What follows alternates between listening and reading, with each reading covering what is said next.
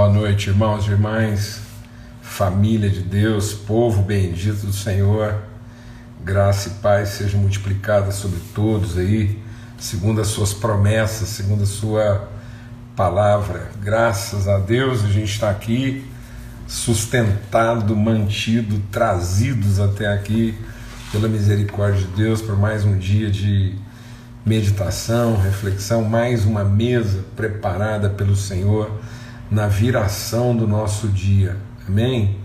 O Senhor é bendito, é fiel, é maravilhoso, é o nosso Deus, é o nosso Pai, Pai de nosso Senhor Jesus Cristo. Amém? Muito bom, graças a Deus. Tempo maravilhoso, tempo assim desafiador, né? A gente andou trabalhando assim alguns conceitos aí bem desafiadores na nossa vida.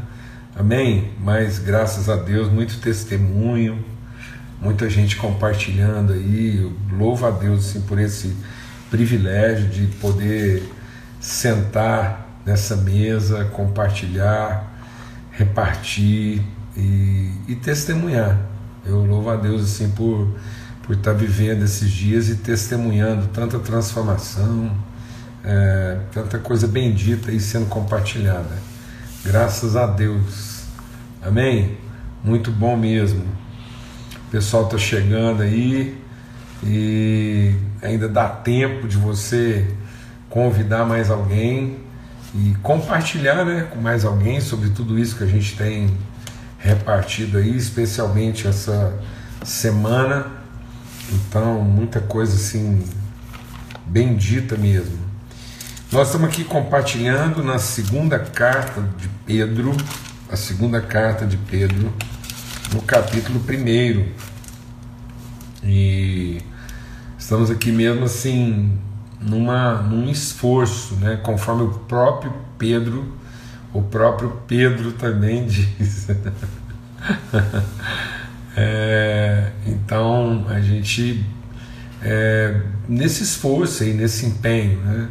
Nós insistimos é, em tratar de certos, certas questões aqui, por entendermos que elas são mesmo assim essenciais na formação de uma cultura bendita, né, de, uma, de uma forma de pensamento. Nós temos insistido aqui com os irmãos que não adianta a gente mudar de pensamento se nós não formos transformados na nossa maneira de pensar.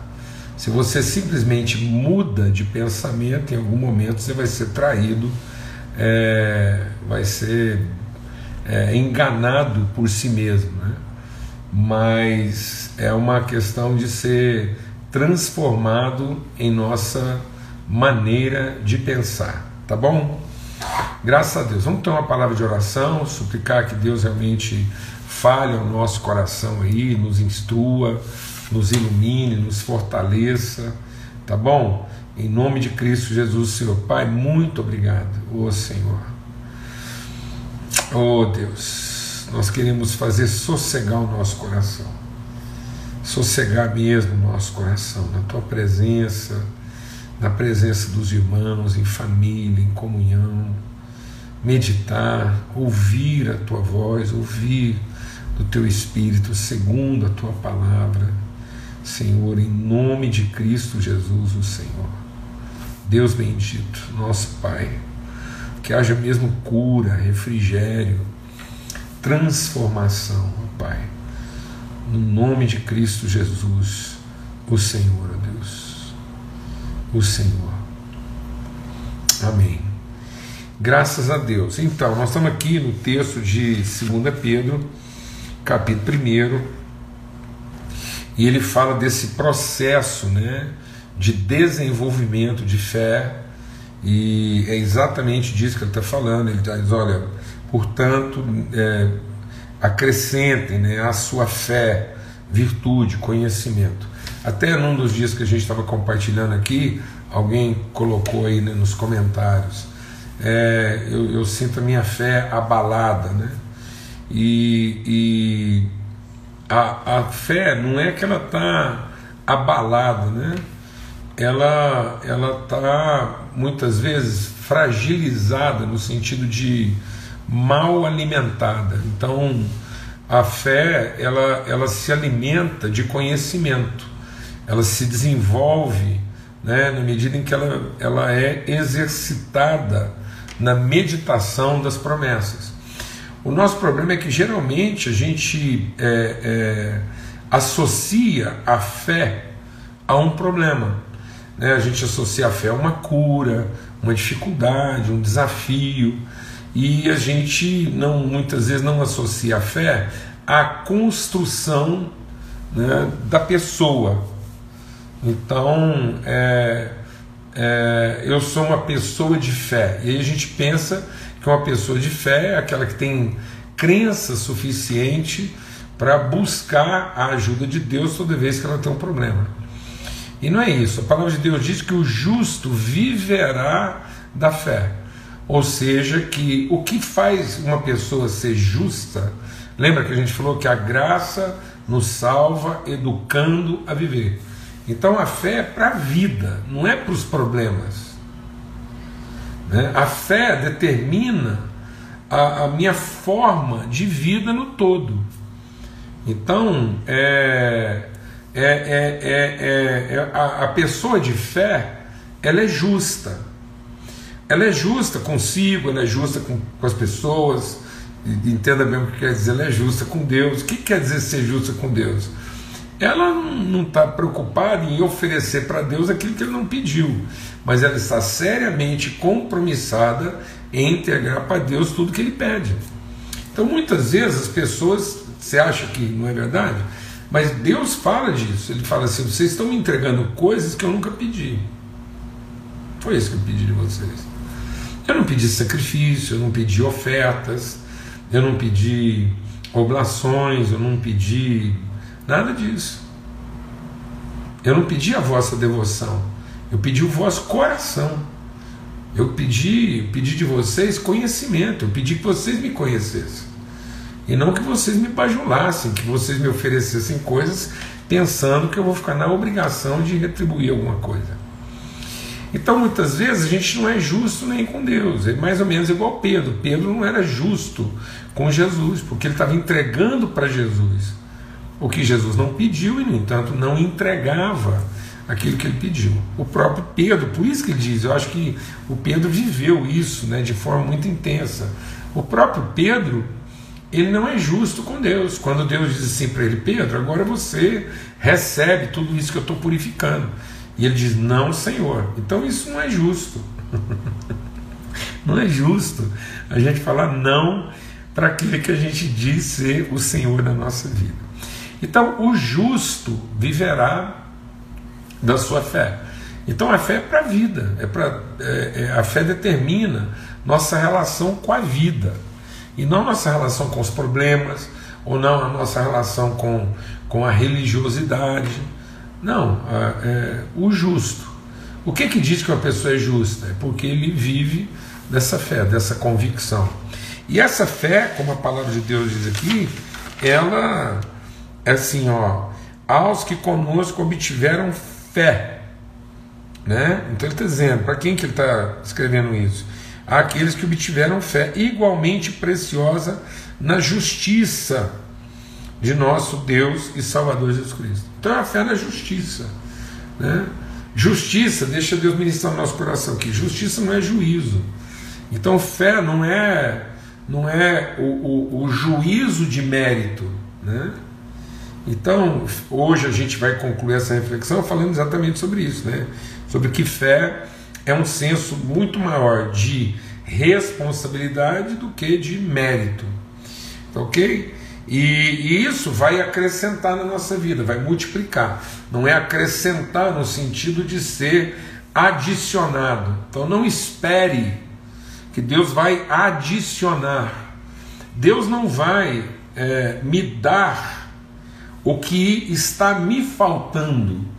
Deus vai desenvolver o que ainda não foi desenvolvido. Vou falar devagar.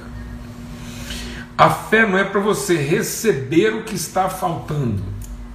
A fé é para a gente desenvolver o que ainda não está desenvolvido. Glória a Deus, amados. Então a fé não é a crença de que Deus vai me dar o que eu ainda não tenho. Não, a fé é a certeza de que eu vou desenvolver aquilo que já me foi concedido e que isso a seu tempo vai ganhar expressão materializada. Glória a Deus. Amém. Por isso que ele diz que isso será multiplicado, isso não será somado, a graça não será somada, a paz não será somada, Deus não vai somar, é de graça sobre graça, porque é uma graça que gera mais revelação de graça. Por isso que é de fé e fé de glória em glória, com graça sobre graça. E aí ele já nos deu então tudo o que é necessário, tudo aquilo que conduz à vida e à piedade. Então resta-nos agora conhecer isso através das promessas. Então as promessas de Deus são para que eu me torne coparticipante da natureza de Deus. As promessas de Deus não são para que eu me torne merecedor das suas bênçãos. As promessas de Deus são para que eu me torne coparticipante na, gest, na gestão delas.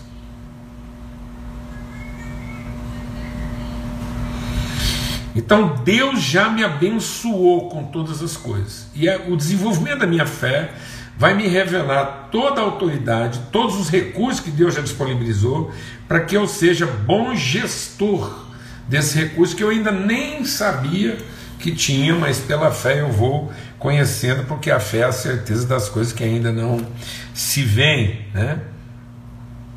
Então, por essas grandes e preciosas promessas, nós nos tornamos coparticipantes da natureza. Então, não é coparticipantes do poder, é coparticipantes da natureza. Então, essa, essa fé não é a certeza que Deus vai me dar o que está faltando, mas é a certeza que Ele vai me iluminar para que eu possa desenvolver o que ainda não está desenvolvido na minha vida. Por isso que eu tenho que acrescentar essa fé, virtude. E essa virtude, o que, que é essa virtude? É conhecimento. Né? Conhecimento no sentido de que de que eu não vou mais seguir os impulsos da minha natureza humana, meus apetites no sentido de carências, mas eu vou seguir agora a minha consciência. E isso vai me levar ao que? A uma perseverança, a uma constância. Essa constância vai me levar a uma relação fraterna, de modo que eu me revelo acolhedor para todos os homens, e isso vai culminar em amor verdadeiro, em sacrifício espontâneo em favor das pessoas. Amém? Porque se eu não entrar nisso, presta atenção. Está vendo como é que é tudo uma questão da natureza? É fantástico o texto de Pedro aqui. Porque ele diz o seguinte: é, sem esse exercício de fé,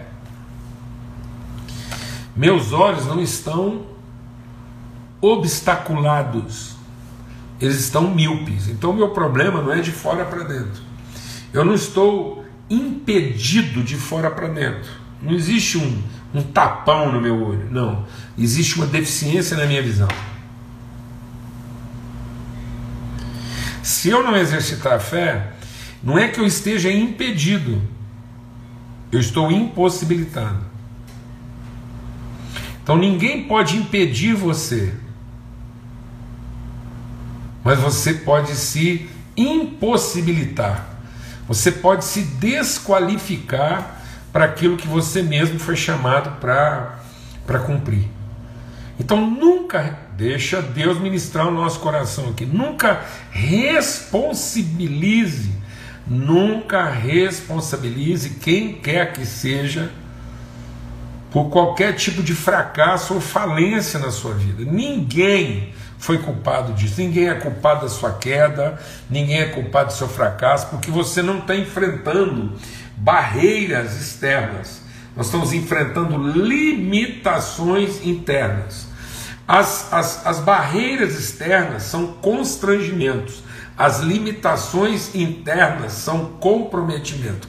Então, uma limitação interna pode comprometer um processo que enfrentava apenas constrangimento. Então a resistência de uma pessoa, a dificuldade que você tem na vida, a falta de um recurso, um problema de saúde, qualquer, qualquer que seja o problema que você estiver enfrentando, isso é um constrangimento, mas nunca será um impedimento, nunca poderá comprometer a sua vida. O que, que pode comprometer a sua vida? O que, é que ele está dizendo aqui? O que, que pode me tornar inativo e infrutífero?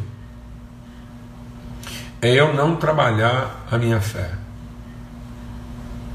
Por isso que ele está fazendo esse grande esforço e ele está ele tá repetindo, ontem a gente repetiu bastante, ele diz assim: por essa razão estarei sempre pronto para fazer com que vocês se lembrem dessas coisas. Então, essa semana a gente assumiu assim um, um, um esforço mesmo, ainda, ainda que para alguns, alguns aspectos sejam sendo repetitivos, mas eles são um esforço mesmo, de uma clareza. Né? de um, de um, de um romper na nossa vida, né? de, de uma postura, de uma atitude. A gente falou sobre então a diferença entre um protagonista e um antagonista. Deus não te chamou para ser do contra, contra qualquer coisa. Do contra é o capeta, o capeta é do contra. Jesus é em favor da vida. Amém? Ele é protagonista. Nós amamos porque ele nos amou primeiro.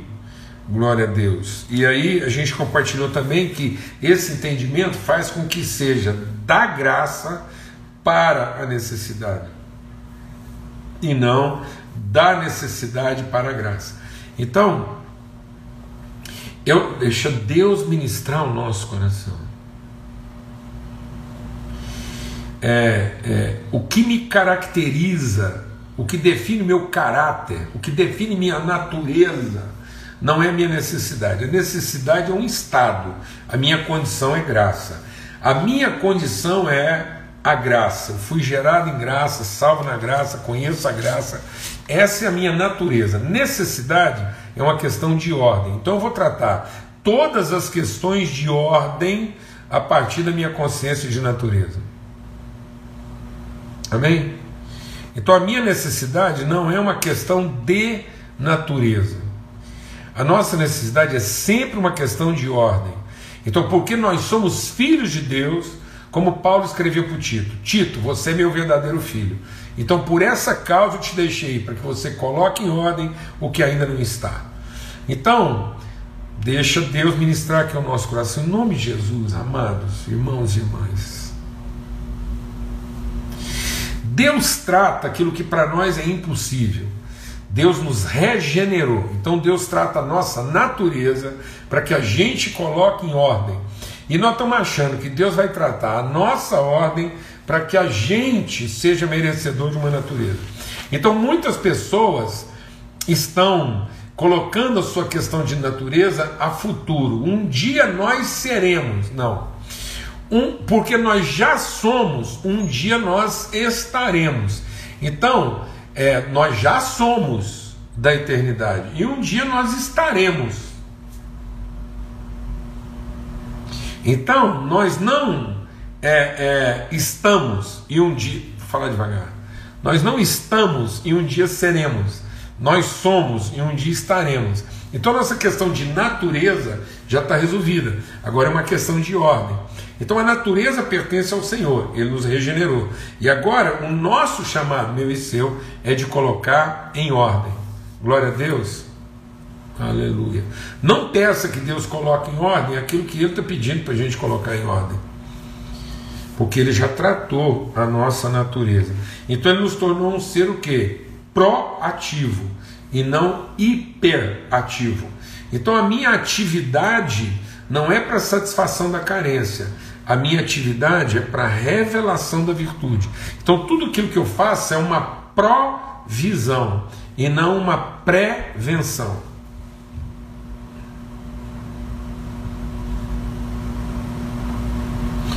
Tudo que nós fazemos é uma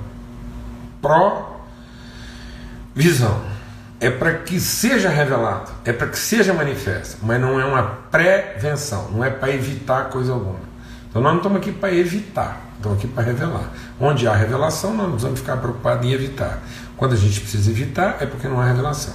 Então a lei evitava, a lei era um dispositivo preventivo enquanto não havia revelação. Mas agora que há revelação, nós não andamos mais segundo as prevenções da lei, mas andamos segundo a provisão da graça. Fala devagar. Então a lei era um tutor. Então a lei era uma redução de dano. Então a lei era um trabalho preventivo para não ficar pior. Mas agora, uma vez revelada a plenitude da graça, amém, amados? A graça é uma revelação de provisão, enquanto que a lei era uma medida de prevenção. Então agora nós andamos por graça e vamos de fé em fé, de glória em glória. Graças a Deus. Aleluia. E vamos concluindo. E aí hoje a gente quer compartilhar nesse sentido algo até que a gente já falou aqui, mas nós queremos é, fortalecer. O negócio que hoje é, é aprofundar, como estou seguindo que o exemplo de Pedro aqui, vamos insistir, vamos falar, vamos, vamos tratar. E aí, Paulo falando sobre isso, né, porque Paulo também fala muito sobre isso lá em Efésios, Coríntios, Filipenses, a gente citou vários textos de Paulo aqui. Mas lá em 2 Coríntios, Paulo fala aqui no capítulo 7, ele diz assim, ó, é, é, 2 Coríntios, no caso eu ia falando assim, Paulo, capítulo 7,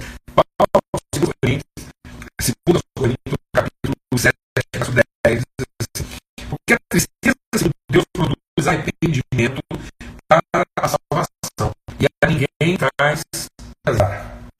Mas a tristeza do mundo produz morte.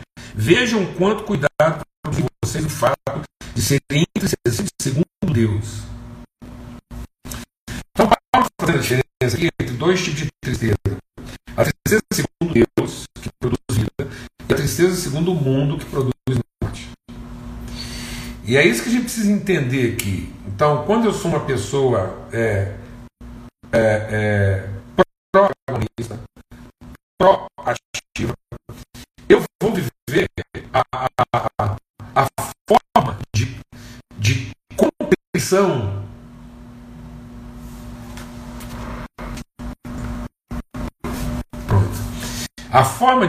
contrição que eu vou viver é a condição da angústia.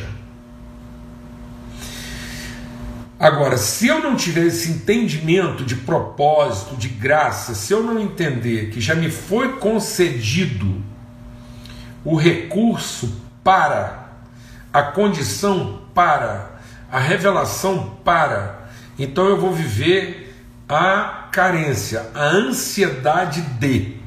Então, eu, eu, eu tenho que sofrer a tristeza segundo a graça para e não a tristeza segundo a carência de. Então eu não estou triste porque me falta, eu não estou triste por causa de, eu estou triste para. Então a minha tristeza é para que eu assuma a responsabilidade. A minha tristeza é o meu envolvimento afetivo, por isso que ele está dizendo aqui, ó, acrescente à sua fé amor. E esse amor vai fazer com que você se solidarize, com que você se conecte, com que você entenda que aquele problema que até então era do outro passa agora a ser nosso. Nós assumimos a responsabilidade. Então, esse assumir a responsabilidade traz uma contratura, traz uma angústia, traz uma dor. Mas é a dor em favor de, e não a dor é por causa de. Então eu não, Jesus não estava sofrendo por causa de. Jesus estava sofrendo em favor para. Todo o sofrimento dele é angústia de quem está para entregar. A dor da entrega, da partilha, do sacrifício a ser feito, da responsabilidade assumida. Então é uma contabilidade. O arrependimento. O arrependimento é finalmente eu me libertei né, da carência de para assumir a responsabilidade para. Então, arrependimento não é a tristeza de ter feito, deixa Deus ministrar o nosso coração. O arrependimento não é a tristeza e a culpa de ter feito alguma coisa errada. Como se fôssemos merecidos, como se eu tivesse feito a coisa certa, estava diferente. Não, arrependimento não é a tristeza do certo ou do errado. O arrependimento é a tristeza pela falta de responsabilidade.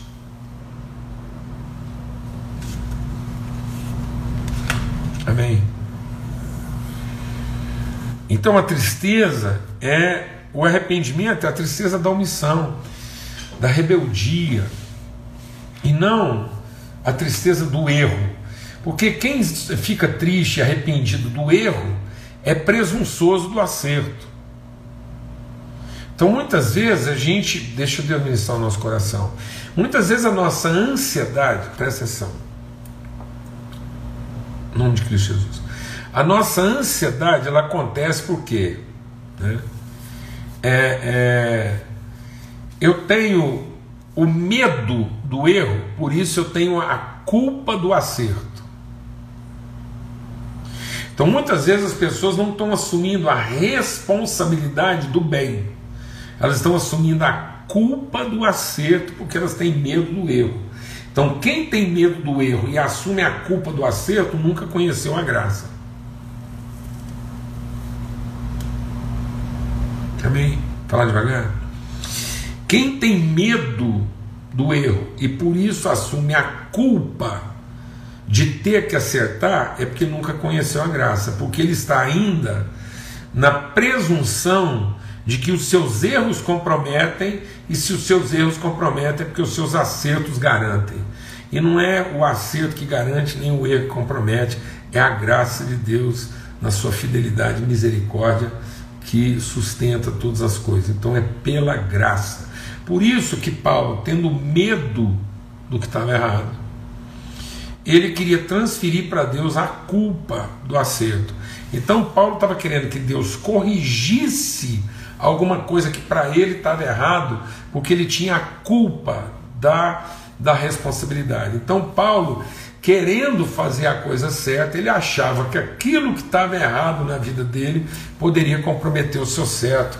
E aí ele senta com Deus e fala: Deus não tem condição, eu já te pedi, o senhor não está entendendo, por três vezes eu insisti com o senhor, tem alguma coisa na minha vida aqui que é um, é um demônio. É, quem está me fustigando, quem está me humilhando aqui é um enviado de Satanás, está errado. Então o senhor me liberta dessa coisa errada que está aí, para que eu possa fazer a coisa certa. E Deus diz assim: Paulo, a minha graça te basta.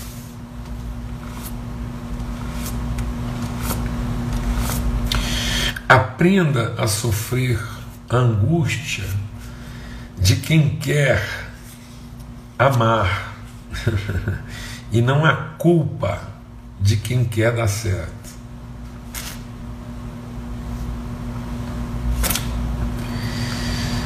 A gente anda sofrendo pelo que, amados? A gente está sofrendo a angústia de quem quer amar ou a culpa de quem tem que dar certo? Por quê? Por conta da culpa de ter que dar certo, a gente não está assumindo a responsabilidade de amar. E aí no fim a gente só faz a coisa porque a gente se sente culpado de ter que fazer a coisa certa, porque a gente está pelando de medo de que alguma coisa dê errado. Então muitas vezes a nossa perspectiva de futuro é a culpa de ter que fazer a coisa certa com medo de que tudo possa dar errado. Em lugar da gente fazer todas as coisas pela responsabilidade de amar. Nós assumimos a responsabilidade de amar e é isso que vamos fazer e é isso que nos fará sofrer. Então, quando a gente sofrer, a gente sofre porque a gente assumiu a responsabilidade de amar, mas a gente não sofre a culpa de ter que dar certo, por quanto a gente também não sofre o medo de ter dado errado. Glória a Deus. Em nome de Cristo Jesus, um tempo de comunhão. ah, vamos voltar aos comentários aqui. Eu acho que dá, ao invés de terminar, eu fico com saudade de vocês conversando aqui. Então, beleza. Então, um forte abraço para todos aí. Se Deus quiser, domingo a gente vai estar junto aqui. Se Deus quiser, às 8 horas da manhã né, no nosso encontro para falar de princípios. E vamos estar tá orando aí, eu ainda não, não tenho certeza assim de qual que é a direção de Deus aí para a nossa vida, é, para o período né, de segunda a sexta da semana que vem. A gente ainda está avaliando aí como é que vamos fazer isso.